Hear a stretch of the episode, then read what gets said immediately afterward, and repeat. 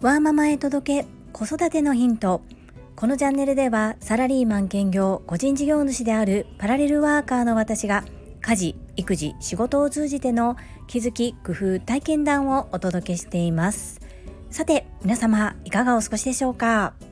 本日のテーマは査定額28万円と140万円の違いについてお話をさせていただきます。最後までお付き合いよろしくお願いいたします。さてこの28万円と140万円というのは一体何のことでしょうか？遡ること今年の3月14日の早朝に上にお住まいの方から水漏れがありまして我が家の住まいは1階なんですけれども玄関の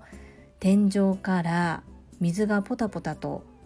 まあ、ポタポタもっとですねザーザーと流れ落ちてきました。そのことで家の補修をするために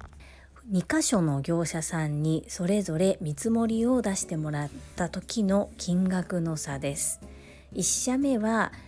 修繕工事をするのに費用として28万円かかりますという見積もりを出してきました。もう一つの会社は全部元通り現状復帰させるためには140万円かかりますという見積もりを出してきました。どちらも工事をする補修をしなければならない現場を現地調査していただいてその結果出た査定額です。私はこの安いから高いからではなく最初の1社目28万円の見積もりを出した会社の査定の方法そして考え方がもう全く納得がいきませんでした。そして2社目は納得のいく内容でした。結果的に納得のいく内容の140万円の方の見積もりを保険会社に提出しました。さあこの私がどうしてももやっとして納得がいかなかった28万円の見積もりを出してきた業者さんの対応。どんな対応だったかと申し上げますとまずそもそもの考え方としてダメになった部分をどう修復するかではなくいかに最小限に被害額を抑えて査定することができるのかを軸に判断されておりました。現状を修復するのではなく保険が出るか出ないかしかも根拠のない自信といいますかその方の中での判断基準でこう考えていろんなところを省いていくんですね。そもそもこの事故が起こった時に保険を使って直すためには現状維持現状の状態に修復するっていうのが保険を使って直す時の第一前提なんですね。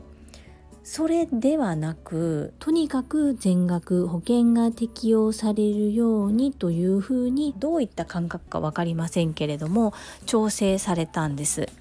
そのやり方がどう考えても現状復帰できるようなものではありませんでした。そこでもう一社他の業者さんに来ていただき改めて全て一から査定を出し直していただいたところ結果的に見積額が140万円になりました。金額云々かんぬん関係なく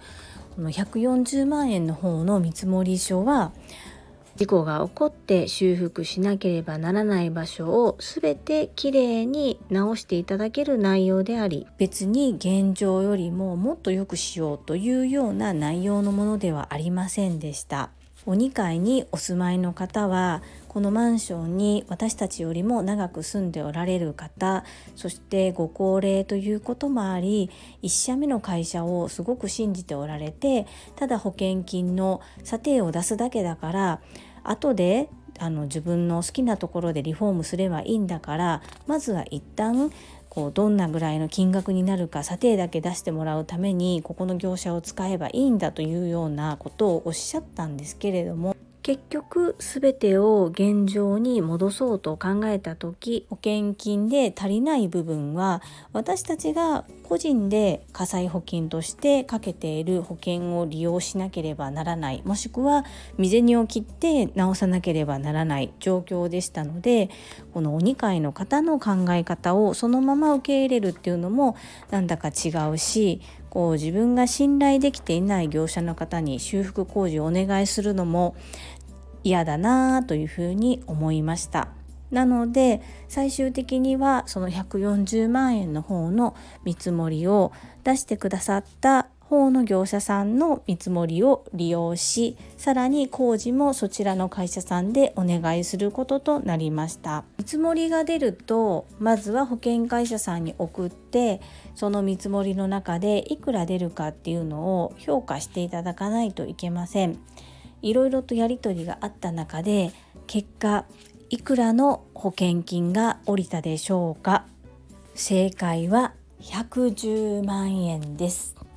ここまでお話を聞かれてご感想はどのようにお持ちですか？最初の28万円の見積もりでもし通していたら28万円満額出たかもしくはそこから引かれた額しか補修をするための資金は集まらなかったということです。これでは現状回復には程遠い状況だったということがわかります。これができたのは私に少しだけですが経験と知識があったからなんです。そう思うとやはり知らない無知なことって罪だなというふうに思いますし情報を持っているか持っていないかで大幅に得をすることもあれば大幅に損をすることもあるということを実体験から身をもって感じたお話のシェアです。体の調子が悪くなって病院に行く時もそうなのですが何か違うなんだかモヤモヤするっていう場合は必ずセカンドオピニオンに行くこと自分がしっかり納得いくまで説明をしていただけるお医者さんそして診断をしてもらえる方を探し続けること。ここは絶対に手を抜いてはいけないなというふうに改めて感じた出来事でした。後悔後に立たずです。皆様大切な体大切なお家何か起こった時には必ず自分がしっかり納得いくまで調べて解決策改善策を導き出しましょう。皆様の参考になれば幸いです本日も最後までお付き合いくださりありがとうございました。最後に一つお知らせをさせてください。タレントの美容研究家忍者みやゆうさんの公式 YouTube チャンネルにて私の主催するお料理教室ジェリービーンズキッチンのオンラインレッスンの模様が公開されております。動画は約10分程度で事業紹介、自己紹介もご覧いただける内容となっております。概要欄にリンクを貼らせていただきますので、ぜひご覧くださいませ。それではまた明日お会いしましょう。ママの笑顔サポータージュリでした。